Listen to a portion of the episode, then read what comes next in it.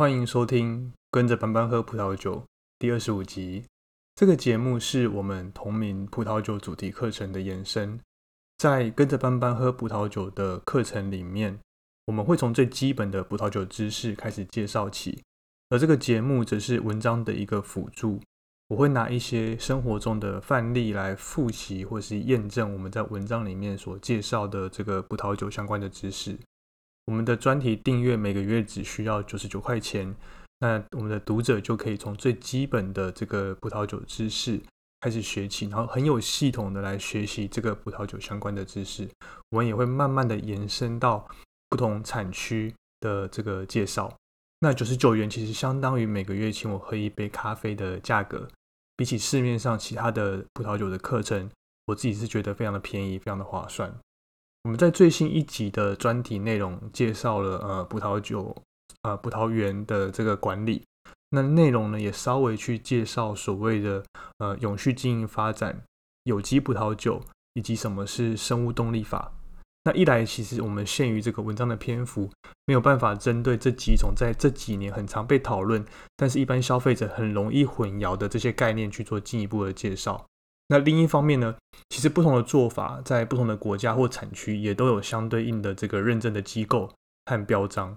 那其实我们要知道，要取得这些认证的标章，其实是需要呃对这个葡萄农或者酒庄来说，其实需要付出很大的一个成本的。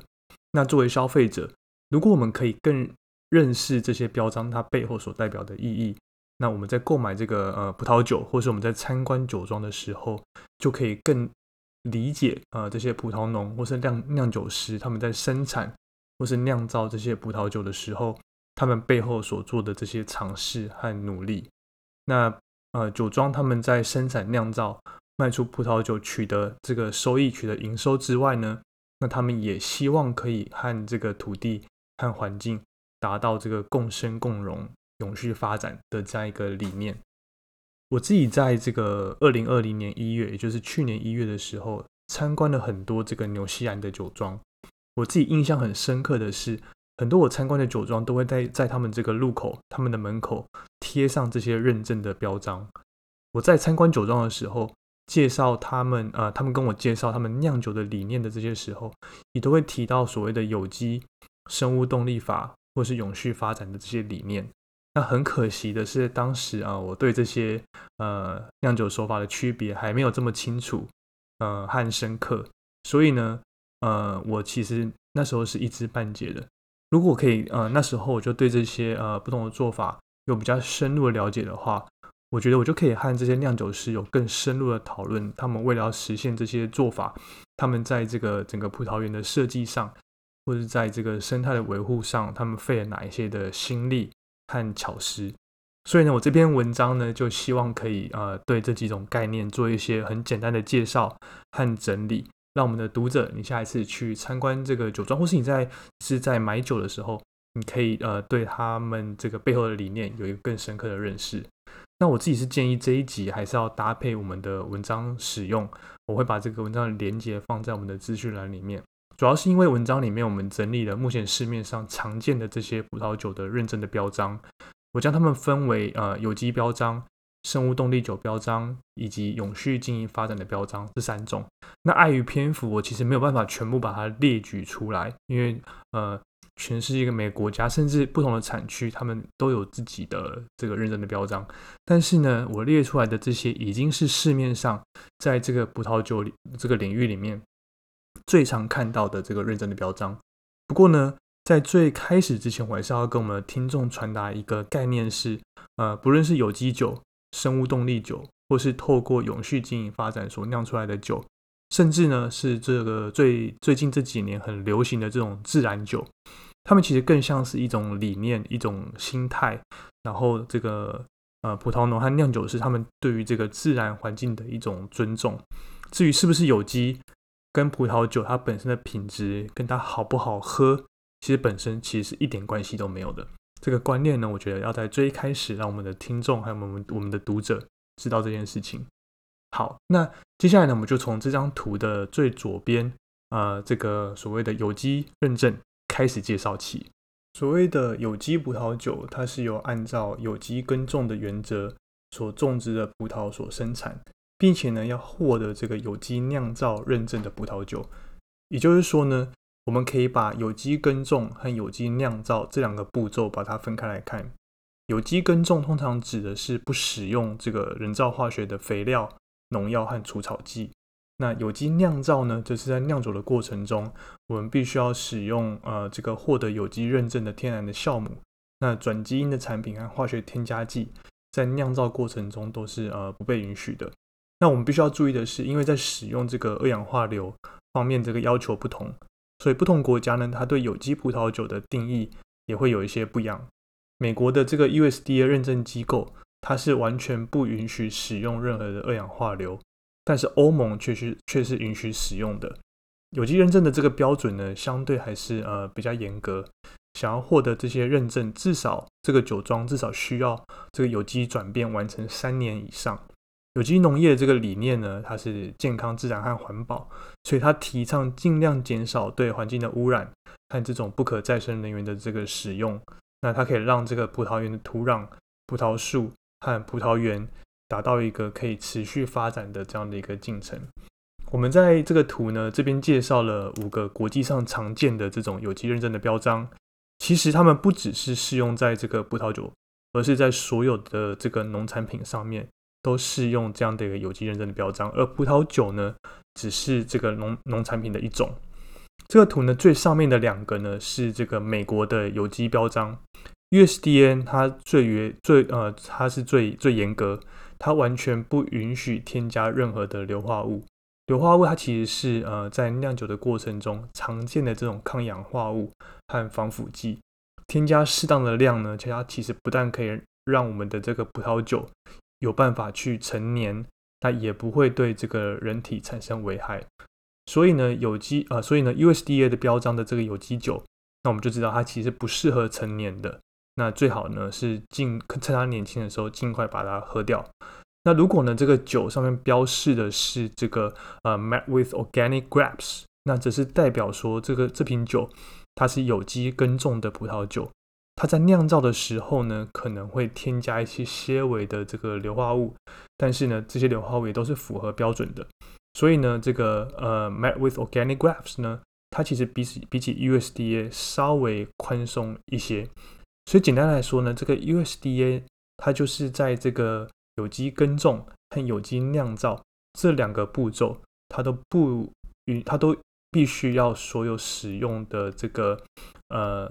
呃的这个物质都必须要是天然的，不允许使使用任何的人造化学的肥料。农药和除草剂，那在酿造的时候也不允许去使用硫化物。但是呢，这个 made with organic grapes 这个标章呢，则相对比较宽松一点点。它在耕种的这个步骤里面，它还是不允许去使用任何人造的这个肥料、农药和除草剂。但是呢，它在酿造的这个步骤里面，它稍微宽松一点，允许去使用这个符合标准的这个硫化物。这是这两个在美国的这个标章它们的一个差别。那么往下看一点，在中间这个绿色叶子形状的这个标章呢，它是这个 EC 欧盟有机农业认证标章。那个欧盟有机农业这个协会呢，它是在一九九零年成立的。那这个协会呢，它致力于让欧洲各国呃这个有机的产品的规范和做这个整合，并且呢，它在二零一零年的七月，它也去更新它的标章。那农产品的有机成分的含量必须要达到百分之九十五以上。才可以标示这个标章在它的产品上面。那中间呢有这个 A B 这个字样，这个标章呢，它其实是法国的有机农业认证标章，我们又俗称于呃俗称它是 A B 标章。法国在一这个一九八五年，它正式投入了这个有机产品的这个标章，符合 A B 标章代表这个有机的农产品，它的百分之九十五。以上的成分也必须是有机的成分，那它也必须要在这个欧盟的范围里面去做生产和加工处理，而且呢，需要被检测的机构是根据这个 EN 四五零一一标准认证。那我们最下面的这个黑色的这个呃 BioGrow Organic 是纽西兰的有这个有机农产品的认证标章。那纽西兰的这个生物农场协会，它创立于一九八三年，是纽西兰第一个这个有机农业的组织。那有别于这个美国或是欧洲国家的这个有机认认证标章，通过这个协会认证的这个啊，通过这个协会检测的农场或是加工厂的产品，都可以在产品上标示这个标章。但是呢，必须要特别标示出产品里面他们所使用的这个有机的成分。下一个要介绍的是生物动力法。生物动力法有时候我们又称之为自然动力法。生物动力法这个所酿的葡萄酒呢，它必须是在获得有机认证的这个基础之上，也就是说呢，所有这个生物动力法酿出来的葡萄酒，它都是符合这个有机认证的。OK，那生物动力种植法呢，它其实是在一九二四年的时候，有一个奥地利的哲学家，他叫做鲁道夫·斯坦纳，和另外一个叫做玛利亚·图恩的科学家，他们所提出来的核心的概念呢。其实我们就是要把这个葡萄园，它培养成一个自给自足的一个生态系。我们去控制这个耕作和肥料，让土地呢，它可以回归于最原始的这个活力。这是什么意思呢？这个它在做这个生物动力法的这个葡萄园，我们可以把它想象成它就是一个封闭的一个生态系，或是呢把它想象成它就是一个食物链。举例来说，它会它不会去使用任何的这个人工杀虫剂。那如果不使用这个杀虫剂的话，但是呢，我们怎么样去对付这个葡萄园里面会造成葡萄损害的这些害虫？怎么办呢？那葡萄农呢，他们就会养一些这个鸟或是一些动物会来吃这些虫。但是呢，我又怕这些鸟它在葡萄成熟的时候，它会去吃掉这些果实，所以呢，他们又会再养一些其他的动物来赶这些鸟。在这过程中呢，他们尽量。应该说不走尽量，他们完全不会去使用这种人工的这种农药或是除草剂，而是呢透过啊培养出这样的一个食物链的方式，然后来啊来达到一方面呢又让这个葡萄可以有一个稳健的环境可以生长，但是呢又让这个葡萄园他们可以呃所有使用的东西都是相对比较自然的。OK，把它想象的是。刚刚我说的这样的一个食物链，那这样的方式呢，它就是来尊重这个风土、尊重生物，还有尊重自然之间的这样一个互动，建造出这个人和自然和谐发展的一个这样的一个环境，是我们这个生物动力法它最基本的这样的一个原则。那当然，它有些比较细节、比较特殊的地方。采用这个生物动力法种植的这个农夫，他们相信他们要使用一种特殊的这种生物动力的这种。制剂自己酿造这种呃这种这种这种，他们叫生物动力制剂。那它的编号呢，有从五百呃五零零到这个五零七，一一共有八种，包括使用这个牛角、牛粪、石英粉，还有动物的头骨等等。那遵照这个生生物动力法的日历，根据月亮在十二星座里面执行的规律作为基础，然后参考太阳和其他的行星的关系。而制作成这样的一个施肥的这样一个日历，那他们相信呢，透过这样的方式能够恢复这个土壤的肥沃力，也增加植物本身的抗病的能力，可以建立一个更好的一个生态平衡的体系。那目前呢，世界上的这个生物动力葡萄酒认证的机构主要有两个，一个呢是个这个 b i o d i v i n 生物动力认证，另外一个呢是这个呃 Demeter 生物动力的认证。Demeter 认证呢，它是起源于法国啊，对不起，它起起源于德国，是目前使用最多的一个生物动力的认证。目前呢，已经被呃超过五十多个国家呃所认可，是对于整个农业产品的一个认证。那也是被认为是当今认证要求最高的一个生物动力法的一个认证。要知道的是，它不是只限制在葡萄酒这个领域，而是对所有的这个农产品所做的一个生物动力的一个认证。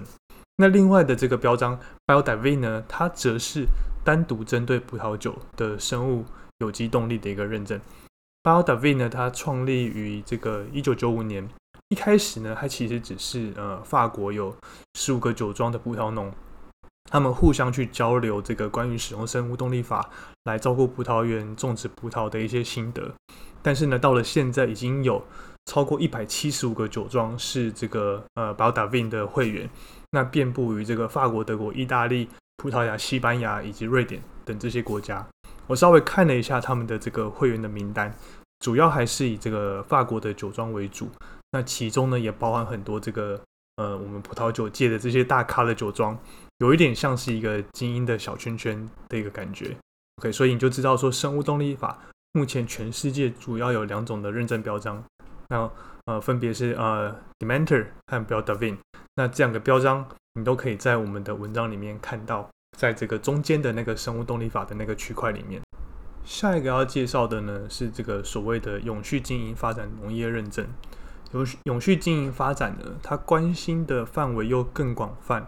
然后又更长远一点。它核心的理念呢，是采用呃这个对环境保护和对社会负责的一个方式，并以这些方式呢作为整个葡萄园经营的一部分。那它不但要确保它的土地不会受到呃这种人造呃化学肥料的一些污染，它也它也重视让整个葡萄酒的社群。和产业可以永续的经营和发展下去。所谓的永续经营的这个葡萄种植，那当然它种植的手法也会包含一部分的我们刚刚介绍过的有机农业啊和生物动力法的这个做法。所以呢，这个永续经营发展，它所关心的已经不只是只有呃葡萄园里面的生态和酿酿酒厂里面怎么去做酿酒这样子而已，它甚至会。扩展到对整个这个酒庄的员工，或是按整个经济体的这样一个发展。举个呃，举一些例子来说好了。那我们把它分分成三个部分，分成葡萄园、酿酒厂和整个经济体三个部分，我们来做一些呃具体的介绍。在酿在葡萄在这个葡萄园里面呢，所谓的永续经营发展，它会看重几个面向，它会看重这个水土保持、害虫管理，还有这种水资源的管理以及能源的使用上。那常见的做法有几个，比如说第一个，它在这个每一行的这个葡萄藤之间，它会去种植一些覆盖作物。那这样呢，它不但可以去肥沃整个土壤，来控制葡萄藤的生长，那它还可以去吸引一些呃益虫，就是有益的这种呃昆虫，来避免整个土壤去流失。那很多果农呢，他也会去使用堆肥，包括这个酿酒之后或者它呃剩余的这种葡萄渣。等等，来提升这个土壤里面的有机物质的一个含含量。那第二个呢，它可能会在葡萄园里面利用一些呃所谓的益虫，呃，例如这个捕食螨、蜘蛛、黄蜂或是瓢虫等等，来控制呃这个害虫的数目。第三个，它可能会呃会种鸡 会养鸡啊，对，不是种鸡是养鸡，它利用这个鸡群来控制呃这个具有破坏性的这种昆虫的数目。那它也会养一些羊，利用羊群用比较自然的方式来控制呃这个葡萄园里面杂草的生长，或是呢，它会在这个葡萄园里面放置一些呃巢箱、呃竹巢箱或是漆木等等，让这种掠食性的这种鸟类，它可以来呃呃捕杀或是啃咬这种会对葡萄藤造成影响的这种动物。第四个，它可能会采用这种滴灌式的这种灌溉法。让果农他们可以比较精准的控制什么时候要灌溉以及灌溉的水量。第五个，他可能会选择，他们可能会选择在夜间或是清晨的时候来做葡萄的采收，来避免这种葡萄升温，那进而减少酿酒厂它为了要冷藏葡萄而需要消耗的一些额外的人员。第六个，那他可能会使用这种替代能源，比如说在这个葡萄园里面放置太阳能面板等等的这些手法。那下一个呢？那刚刚我们讲的是在葡萄园里面他们会做哪些努力？那在酿酒厂里面，这个永续经营发展呢，它也会看重几个面向，包括呢他们会使用这种绿色建筑，他们会呃会特别去看重这个我酿酒的时候所用的这个水资源，那还有酿酒厂它的这个能源使用的效益，以及它的这个废弃物怎么去处理，员工训练，还有一些环保的这些采购。等等，那常见的做法其实我们可以再往细部看，有几个。比如第一个，它这个酿酒厂呢，它会尽量去使用这种比较天然的这种材质，例如呢，它会用这个石头或是干草来建造这个后墙，来保持呃我们气温的凉爽，而避免去使用这个冷气，对不对？那地下洞穴呢，它也可以用，也在可以在比较理想的温度来保存这个葡萄酒，而不需不需要来使用这个空调和冷气。那第二个呢？他们在进行这个生产的阶段，他们期间他们会尽量去使用这种地球的重力来移动和来移动葡萄和这种葡萄酒，来减少使用这种马达帮浦或其他机械的需求，也减少这个电力的使用。第三个，他们也会去回收回收这个用水来做呃另外的灌溉啊、防霜、防火、喷泉和其他农业的用途。第四个，他们会使用一些哦这种绝缘的这种呃材料来进行葡萄酒的冷却或是加热的处理，来减少呃这种加热和呃制冷所需要的这种能源的用量。那他们也会采用这种节能照明的系统来减少这种呃。应该说来让整个能源呃整个酒庄呃酿酒厂里面的能源的使用更有效率。第五个，他们在酒庄里面他们采购的商品，从这种玻璃啊、纸张、纸箱、瓶盖、软木塞，到我们葡萄园里面的用品啊、办公室的设备、器材、清洁的产品，他们都会对这个供应商提出这种永续经营的条件的要求，来规定他们的包装的这种供应厂商，他们必须要使用这种可回收的材质，呃。或是提供消费之后的一些回收的服务，也会要求厂商取回酿酒厂他们所不使用的这些耗材。OK，刚刚我们讲的这些，这个是在酿酒厂的部分，呃，这种永续永续经营发展他们会看重的一些面向。最后一个呢是呃，对于整个经济体，那永续经营发展呢，他们也会扩展到拓展到这个对员工的照顾、慈善事业、生活的品质，还有整个经济体的提升。OK，常见的做法有几个，比如第一个，他们会重视这种员工的训练和员工的安全。那第二个呢，他们会参与一些呃慈善啊，或是这种非营利机构组织的这种呃募款，以及他们会为这个农场的工作人员呃工作人员呃提供这种医疗保健啊、教育、交通还有一些社会的服务。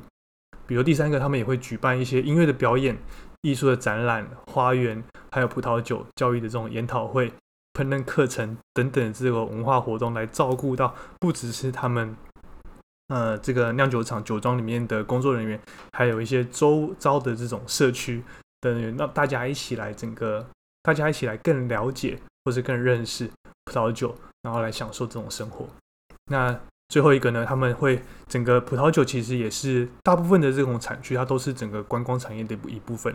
所以呢，他们也呃负起这种振兴观光旅游业的这种。责任，他们帮当地的经济啊和小型的企业创造商机，创造这种工作机会。所以呢，其实管的事情已经百百种，他们不只是呃去重视呃我一瓶酒我要怎么呃葡萄园我我要怎么管理，我要怎么去酿酒，他们呢会拓展到呃整个对环境的保护保护和对整个社会整个经济体，希望呢大家都可以呃一起共生共荣，才有办法去做到所谓的永续的发展。OK，所以不同的认证机构呢，那它对这个永续经营的规范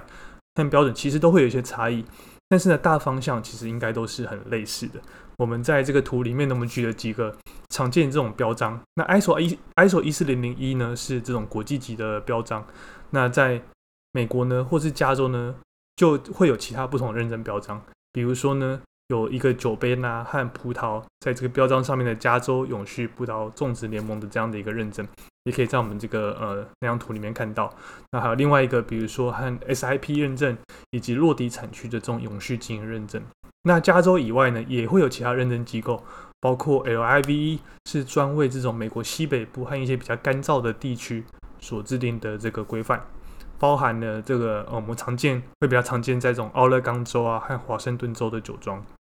另外一些不只是美国，其他国家包括智利、南非、澳洲、阿根廷以及纽西兰，也都有当地的这个永续经营发展认证这个标章。你也都可以在我们呃文章里面所提供的那一个图的右手边看到，不同国家他们对这个永续经营发展，他们现在都越来越重视。那符合这个规范的这个酒庄。他们也都会发给他认证的标章。你你在我们的这个这张图里面可以看到这些标章长什么样子。所以下次呢去参观酒庄的时候，如果看到这些标章的时候，你就可以知道说，他们为了他们不是只为了他们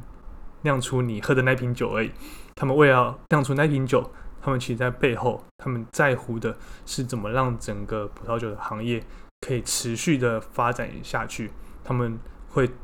把关心的事物。从只是葡萄园酿酒厂扩展到整个观光、整个经济体，甚至他们的员工等等，其实非常的哦，自己觉得付付出了非常大的一些心力。所以总结来看，有机的葡萄酒呢，它会要求只使用最天然的方式来生产这个葡萄酒，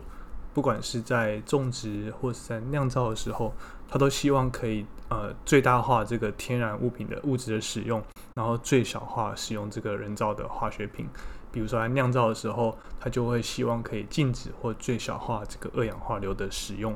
那生物动力法呢，它在生产和酿造呃葡萄酒。它会在这个有机的概念之上呢，它再把整个葡萄园发展成一个自给自足的一个生态系，或是一个所谓的食物链。那最后呢，永续经营发展这样的葡萄酒，它是把这个触角再往外去延伸，它在意的已经不只是这个葡萄园和酿酒的本身，它也会顾及到整个社区和整个经济体，希望让整个产业可以持续的发展和茁壮。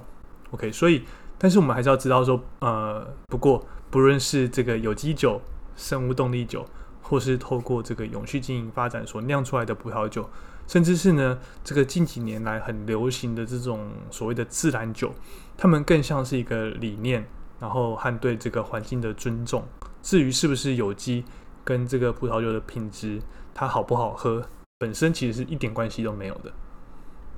以上呢就是呃我们今天的内容。那最后呢，还是要工商时间呼吁一下我们的听众，呃，如果喜欢我们的节目，可以去这个 Apple Podcast 做这个五星的留言，那会是给我们最好的一个鼓励。那当然有需要的听众也可以到我们的这个跟着班班喝葡萄酒的这个去订阅我们的专题的内容。那每个月其实只需要九十九块钱，那就相当只是相当于呃请我喝一杯咖啡的这样的一个价格。你就可以获得这个最新，然后基础的这种葡萄酒相关的知识，比如像说像这一集你就认识了什么是这个有机葡萄酒，什么是这个生物动力法，那什么是这个永续经营发展农业认证。那下一次你去参观这个酒庄，甚至你只是去呃卖场买酒的时候，你就可以了解这些呃酿酒师、这些葡萄农他们在酿出你，他们为了得到那个标章，他们在这个背后。他们到底付出了多少的努力？